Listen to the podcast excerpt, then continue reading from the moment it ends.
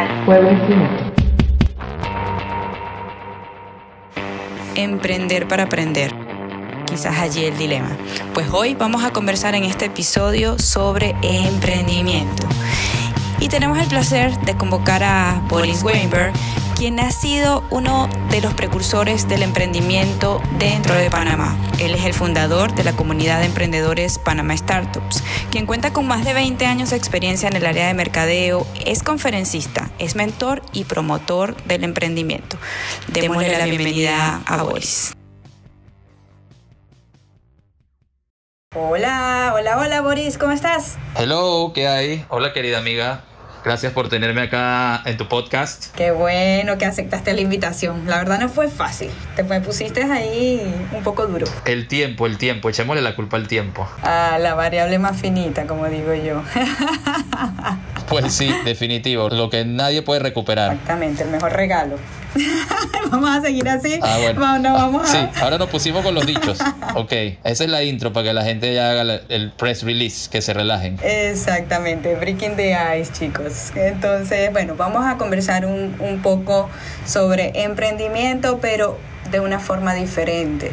¿Qué te parece? Me parece, nosotros podemos hablar de emprendimiento de todas las formas posibles, así que en verdad es un tema bastante, bastante eh, versátil. Justamente como vamos a hablar ahora en un, en un, segundo, el tema emprendimiento, a quien le preguntes te lo presenta de otra manera. Entonces, por eso es un tema tan versátil, porque todo el mundo piensa que sabe que es emprendimiento y al final emprendimiento es lo que, lo que la persona en ese momento eh, eh, le funciona, ¿no? Es algo, es algo práctico. Lo bueno del emprendimiento es que es full práctico porque de, se trata justamente de eso, de, de salir al mercado y ser práctico. Y como te decía antes de arrancar el podcast, la idea es que quizás, no sé si la palabra es que se puso de moda esta... esta la verdad es que siempre han existido los emprendedores, o sea, hay un montón de, de experiencias previas, pero últimamente, no sé si es un tema generacional, pero como bien dices y te tomo la palabra, eh, emprender no es ni una ciencia ni es un arte, es más bien una práctica y también es cuestión de actitud. Pues sí, por eso te digo, o sea, hay gente con la que hablas y te toma el punto de vista conceptual y como tú dices, más motivacional del tema de emprendimiento. Ah, hay gente, hoy en día tú a veces le presentas a alguien un tema de emprendimiento y se asusta porque, porque las personas de pirámide se agarraron de ese, de ese nombre, de esa palabra también como bandera, entonces eh, quieres emprender este, tu negocio propio y eso te ponen a mandar correos y a mandar eh, WhatsApps y cosas así para vender productos que no existen, así que entonces el tema de emprendimiento eh, es verdad, como tú dices, es una moda que ya, ya tiene muchos años. Eh, y mucha gente cada día la descubre. Entonces, cuando yo empecé a emprender, ni siquiera conocía ese término y pensaba que estaba simplemente haciendo una empresa, que era empresario o, o, estaba haciendo un negocio. No existía la palabra emprendimiento. En inglés, la palabra entrepreneur existe hace 500 mil años. Es la traducción que la gente usa para emprendimiento o emprendedor, un entrepreneur, y en español no se usaba mucho esa palabra como para hacer negocios. La gente la usa según su manera y nos toca, y toca explicar y toca eh, de qué forma tú estás desarrollando el emprendimiento, ¿no? Dicho esto, Boris, ¿cuál es la gran diferencia entre freelancer y emprendedor? Bueno, eso es lo mismo que la gente me pregunta, bueno, ¿y un buhonero? ¿Y un independiente? Y un, eh, y, una, y un empresario, ¿es emprendedor o no es emprendedor? ¿Cuándo es emprendedor? Y, la realidad del asunto es que eh, la palabra, si la agarras en el diccionario o, vamos a decir etimológica o lo que tú quieras, eh, emprender es desarrollar algo, lanzarte solo a hacer algo. Es más, emprendieron un viaje, ¿me entiendes? Una persona se fue de viaje, se emprendió un viaje, Cristóbal Colón, etc. Entonces se han agarrado la palabra, pero un freelancer, claro, es un emprendedor, siempre y cuando sea una persona individual que está desarrollando una idea, un trabajo. Por eso es que muchas veces cuando vas a, las organizaciones aquí, eh, vamos a decir, gubernamentales o instituciones, entonces quieren tratar de, de alguna manera de clasificar a los distintos tipos de emprendedores que existen y se les resulta súper complicado por lo menos la ANPIME, que trabaja mucho con microempresario, para la gente internacional es la autoridad de, la microempresa en Panamá. Ellos están con un tema de emprendedor por necesidad y emprendedor por elección. La diferencia es, en teoría, que el emprendedor por necesidad, el, de carrito de hot dog, de peluquería, eh, los que ellos manejan más que son microemprendedores, los buhoneros, todo eso, y los freelancers en realidad, que ahorita hay una cultura mundial de freelancer con todas estas páginas web donde ofreces tus servicios de freelancer online, al final del camino siguen siendo emprendedores. Para mí, para mí son emprendedores, eh, porque ellos están desarrollando un negocio en una forma independiente, no, no tienen el... para mí un emprendedor es el guerrero, o sea, no tienen departamento de recursos humanos para pedirle que le manden una secretaria, no tienen el departamento de IT para que te arregle la computadora cuando tienes un cuando te molesta, o sea, somos, somos unos guerreros que tenemos que hacer de todo y, y el freelancer perfectamente cae en esa categoría. Así que para mí eh, sí sería un, sería un emprendedor. Buenísimo, sí, porque como bien dijiste, o sea, existen varias teorías, hay gurús, como les llaman. La verdad es que para mí la palabra experto y gurú es, es relativo, ¿ah? así que no voy a entrar en esto, pero sí, siempre digo que uno nunca para de aprender ni se la sabes toda más una. Entonces, encasillar a alguien con... Hay muchos tipos por ahí tratando de vender libros. Siempre tienes estos genios de las universidades que nunca han emprendido un día en su vida pero quieren vender libros, entonces acuñan términos. Tiene la ventaja que en realidad esos términos nos sirven nosotros para después identificar o, o cierto tipo de cosas, pero, pero en, el mundo real y en la práctica esos términos son totalmente eh, inútiles, no tienen nada que ver con la realidad de emprender. O sea, si yo me llamo emprendedor o me llamo startup o me llamo eh, freelancer, eso no tiene nada que ver como la gente me llame con la realidad del trabajo que yo estoy haciendo. Eso le interesa más a que todo organizaciones internacionales, que puede ser que te den ayuda, quizás alguna ayuda económica o que están desarrollando planes eh, mundiales, internacionales de cómo eh, apoyar el emprendimiento. Entonces tratan de buscar, eh, según calificar a la persona según sus necesidades que ellos pueden cubrir. O tratar en teoría, y digo, voy a volver a decir muy énfasis en teoría, porque al final la ayuda es poca la que llega al emprendedor eh, están, están tratando de apoyarte, ¿no? Mm, sí. No, no, totalmente de acuerdo contigo. O sea, hay un montón de, libros escritos por personas que nunca trabajaron dentro de una organización como CEO o, o un puesto importante que tomas decisiones y, bueno, allí es donde entra perfecto la palabra teoría, porque de la práctica no vino. Pues sí, las personas del mundo empresarial eh, es muy complicado que conecten con la vida de un emprendedor eh, nos ha pasado en varias conferencias que hemos hecho que hemos querido invitar a gente muy importante de, multinacionales, de empresas grandes, para que compartan sus conocimientos. Y, no, hay, no hay conexión con los emprendedores, porque el emprendedor, el, como te dije antes, el empresario, el que tiene historia de empresa, eh, no entiende la lucha del emprendedor el día a día del emprendedor es 100% diferente al de una persona corporativa. Totalmente. Y ahí te lo, te lo digo. O sea, yo estuve casi 20 años en una empresa multinacional, eh, corporativa, francesa.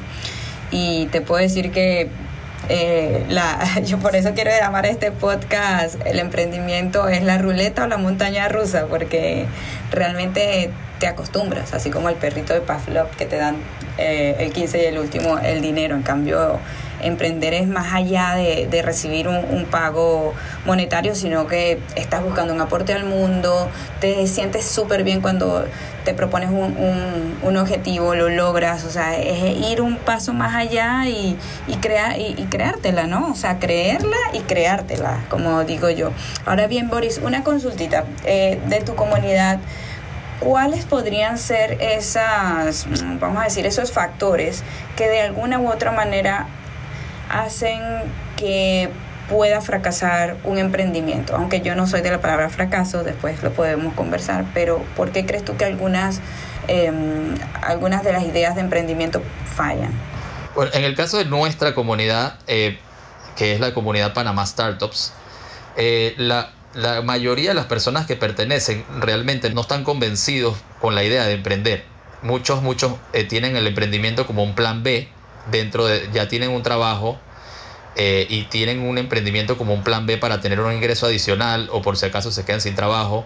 Muchos se han quedado sin trabajo por el tema que ya todos sabemos y no me gusta mencionar y en base a eso eh, las personas han decidido emprender. Entonces esa persona que entra al emprendimiento en esas circunstancias eh, no está convencido en, mucho, ¿no? Otros se van convenciendo en el camino y les encanta, pero pero muchos de ellos no están 100% convencidos o comprometidos con la idea de emprender. con la idea de tener su propio negocio. Nosotros todos los años hacemos una, una charla que se llama Tengo el ADN emprendedor con un question mark al final, es una, una pregunta, y es la realidad de que no todo el mundo tiene, eh, tiene las características necesarias para ser exitoso dentro de un emprendimiento.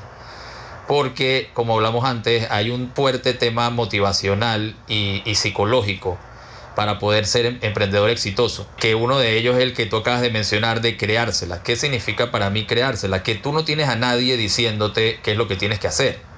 No tienes ninguna estructura que te guíe y que te diga estos son los formatos, estos son las estructuras, estos son los procedimientos, haz por aquí, haz por acá. No, tú tienes que inventar todo. Entonces, ese proceso de inventarte tu propio trabajo, o sea, qué es lo que tienes que hacer, qué tienes que hacer en la mañana, cuando te paras, cuál es lo primero que haces, etcétera, todo, eso es bastante complicado y mucho más complicado a largo plazo cuando empiezan a aparecer obstáculos, cuando empiezan a aparecer esas pequeñas fracasos, como tú dices, que esas pequeñas caídas que te pueden tumbar y que, y que tienes que tener mucha, mucha fuerza eh, para pararte nuevamente o para seguir o para ir derribando esas barreras. Y el emprendedor eh, recibe muchísimas negativas constantemente porque para todo dependes mucho de, de poder conseguir cosas de otros, de, poder, de pedir favores, de pedir que te ayuden, de pedir plata, de pedir... o sea, es una venta constante. El, el, que no es vendedor no puede ser emprendedor, porque todo el tiempo estás vendiendo y estás pidiendo, estás necesitando apoyo, estás necesitando ayuda y, eh, y la mayoría de las personas no te la van a dar. Entonces es una lucha constante para conseguir lo que necesitas y es todos los días constante, constante lucha, lucha, es mucha lucha, que suene redundante. Sí, literal. Y yo siempre digo, bueno, vamos a tener otro podcast especialmente sobre las emociones desde el punto de vista de una psicóloga clínica, porque literal hay, hay subidas, hay bajadas y transitarlas, porque no, es, no se trata de, de, controlarlas ni gestionarlas, sino transitar las emociones cuando estás emprendiendo, sobre todo cuando estás acostumbrado a otro estilo de vida, ¿no? Que es cuando tú dices que hay personas que no se terminan de convencer de emprender porque han estado acostumbrados a la relación de dependencia. Pues yo podría decir un montón de cosas, la teoría que anda por allí dice y reza un montón más. Sin embargo, yo creo que una de, de los pilares, aparte de creértelo y estar consciente de cuáles son esos factores diferenciadores que, harías tanto tú como tu producto o servicio ¿no? que, que, estás ofreciendo. Eh, conocer esas llamadas ventajas competitivas. Yo siempre apuesto a que te tienes que asesorar. Si tienes los recursos como para evaluar si realmente este producto o servicio se necesita en ese mercado, eh, si se pueden hacer las proyecciones económicas de la mano de alguien que, que, te pueda colaborar. O sea, te tienes que rodear, indistintamente puedas pagarlo o no, con un equipo multidisciplinario, por decir algo. Y eso te lo puede dar el mismo networking. O sea, podemos encontrar a alguien que, no sé, hace proyecciones, la otra persona puede darte algunas luces de marketing. Eh, pero el punto acá es que un emprendedor por sí solo no, no, no es una isla. Él necesita comunidad. Y creo que esto es algo que, que admiro de, de, Panamá Startups porque siempre están buscando que esto ocurra, ¿no? Así como que, man, no estás solo, estás con nosotros, aquí hay otros igual que tú en el mismo rollo, ciertamente, ¿no? Y como bien dijiste, o sea, hay que aprender a microadministrar los recursos. Eh, sin dejar, sin, sin caer en las en, en los extremos o en las obsesiones, vamos a decirlo de alguna manera. Lo que es la incapacidad de vender, para mí es sine qua non. O sea, si tú mismo no te sabes promocionar y vender, muy, muy difícil que lo logres hacer con un producto a servicio, ¿no? Claro, sí, por eso, por eso eh, siempre una de las recomendaciones de la teoría, volvemos a la teoría porque existe la teoría y nosotros repetimos mucho en nuestros talleres, decimos a la gente, mira, nosotros venimos a presentarles eh, eh, a, tratar de ayudarlos a aumentar sus posibilidades de éxito. Pero esto no es ninguna receta mágica. Los negocios, o sea, igual que todo, el todo lo que es el mercado, eh, es impredecible. Entonces, nosotros les vamos a decir lo que en teoría puede ayudarlos a aumentar sus posibilidades de éxito. Pero hay gente que no hace absolutamente nada de lo que nosotros decimos y le va súper bien. Y hay gente que puede seguir la receta al pie de la letra y les puede ir pésimo porque es la teoría. Entonces la teoría que habla del que no puede vender, lo que dice es que tu equipo debe tener tres patas y las tres patas son un administrador, un creativo eh, y, un, y un vendedor. Entonces, eh, obviamente eso varía según la industria. A veces el, el creativo tiene que ser un tecnólogo, eh, el desarrollador, que es muy bueno tenerlo en tu equipo. Pero todas estas tres patas también se pueden contratar si tienes la plata suficiente. Entonces, el que no sabe vender, que muchas veces salen muchísimos, sobre todo los programadores tecnológicos, eh, que son muy buenos programando, pero no quieren salir de su computadora y están con los audífonos como nosotros, así oyendo música y, tecleando todo el día. Esa gente no va a vender nunca nada. Odian, odian tratar con seres humanos. Entonces, esa persona tiene que asociarse con, con un Steve Jobs que sea el que es el encargado de vender, de mercadear, de hacer el show, de etcétera, etcétera, de tener las relaciones con inversionistas, de buscar inversión, de buscar socios, de buscar etcétera, ¿no? Entonces, eh, eso es lo que le toca porque de alguna manera alguien tiene que, y, con, con, todo y eso, el programador tiene que venderse a la hora de venderle su idea al, al otro.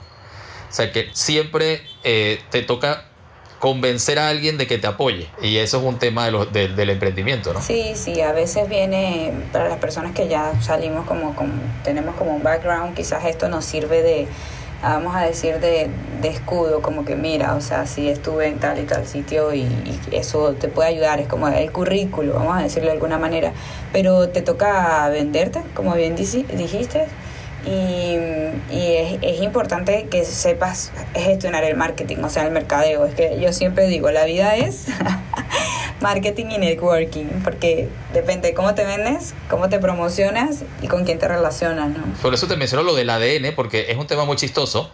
Y, y yo sí he visto muchísimos casos cuando la gente, mucha gente sale de las corporaciones con un currículum brillante de años de experiencia y conocimientos del tema y salen al mundo real digo yo, al mundo real, donde no estás en esa oficina donde te pagan el aire acondicionado y la luz, y sales al mundo real a tener gastos reales que tienes que mantener de tu empresa propia, y se dan estos estrellones y los ves de regreso dos meses después pidiendo trabajo en otra empresa, porque es un tema de ADN. Y, y, muchas veces dice, ¿el emprendedor se hace o nace? Esa es una de las preguntas que más, más clásicas. Entonces yo digo que hay, hay cosas que se pueden aprender, es verdad, pero hay cosas que no se pueden aprender. Y tolerancia eh, es una de las cosas que es bien difícil aprender. Automotivación es otra cosa muy difícil de aprender, aunque sí tú ves a toda esa gente que dice, con todos esos gurús que tú dices que se paran en el espejo, lo voy a lograr, lo voy a lograr. Eh, digo, no critico a nadie, cada quien que use lo que, lo que mejor le, le funcione, pero es difícil aprender eh, ciertas cosas. El emprendedor tiene que ser muy curioso, por ejemplo, es un tema que siempre enfatizamos. Porque tienes que estar investigando, tienes que estar leyendo, tienes, que mejor, tienes que aprender 200 cosas, tienes que aprender contabilidad, tienes que aprender finanzas, tienes que aprender ventas, tienes que aparecen cosas nuevas todos los días. Entonces, si tú no eres curioso, eh, no, vas no te va a ir bien en el emprendimiento porque tienes que estar eh, encima de, muchas cosas. Eh. Bueno, no te voy a decir que hay que ser organizado porque soy muy desorganizado, pero es, una, es algo que disciplinado y organizado es una de las cosas también importantes y eso en teoría dice que disciplinado se puede aprender. Yo no sé si tú estás de acuerdo, pero bueno, imagino que en la época de las correas... las chancletas. En esa época sí se aprendía disciplina. Las chancletas, que la chola. Bueno, la verdad es que yo creo que hay un montón de habilidades blandas, como se les llaman también en esta época, que vienen desde cuando somos niños, ¿no? Entonces, hay unos que son condicionamientos. Eso, por ejemplo, cuando punishment como una, una, una chancleta o algo así. Pero algo que sí estoy segura es que hay que vivirlo con pasión. O sea, tienes que pasar tus procesos y, y atesorarlos. Si hay que llorar, lloras con todo tu ser y si estás alegre, pues festéjalo, ¿no? desde muy pequeño que sea el logro. Mira, yo creo que em, como emprendedora aprendes a identificar, eh, eres más receptivo. Eh, cuando ya notas que un cliente viene por un lado u otro y, y aprender a manejar situaciones.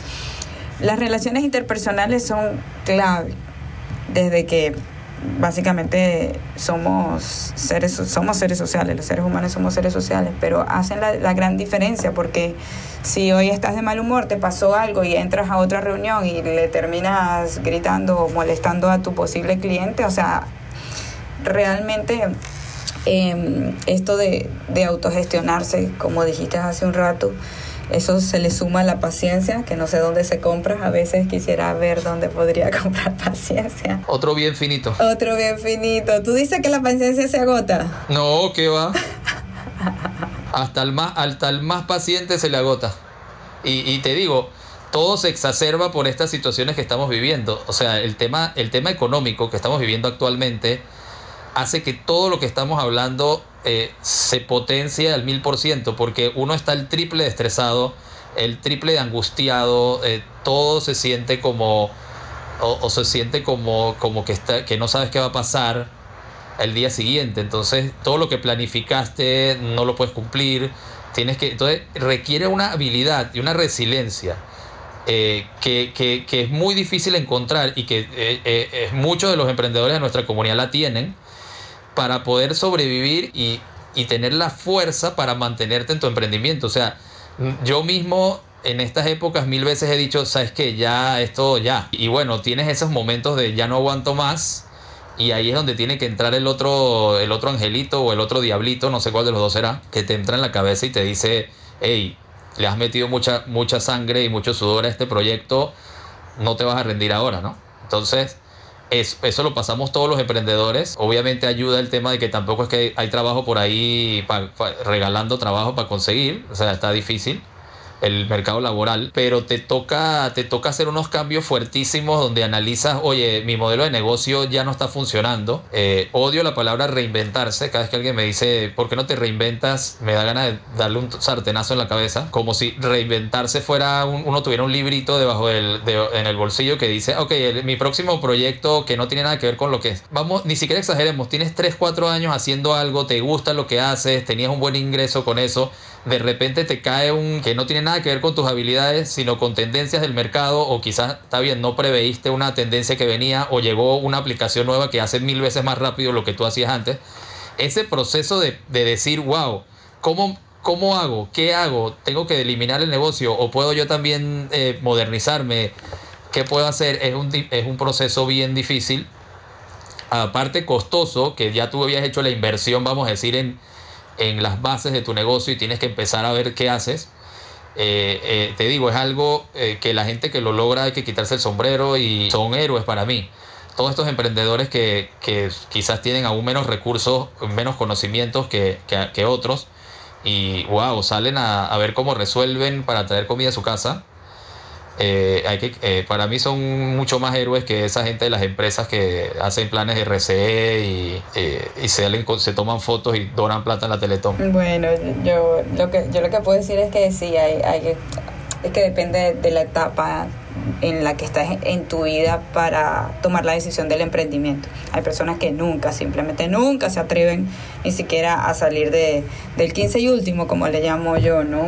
Entonces, allí es donde tú dices... Bueno, bien por, bien por no los criticamos porque en realidad es lo que te digo, tú estás, te estructuraron, tu, tu mente está estructurada de una manera y además la parte cultural y la educación. No critico el que trabaja eh, su trabajo de horario, pero... Eh, el contraste con los otros es muy diferente, o sea, tratar después de hacer otra cosa. Y también pasa lo contrario muchas veces, el que emprende trata de meterlo en una oficina y que alguien le esté diciendo todo el día lo que tiene que hacer y que eh, no pueda tomarse el fin de semana y que tiene que cumplir horario. Eh, también hay gente que no aguanta eso.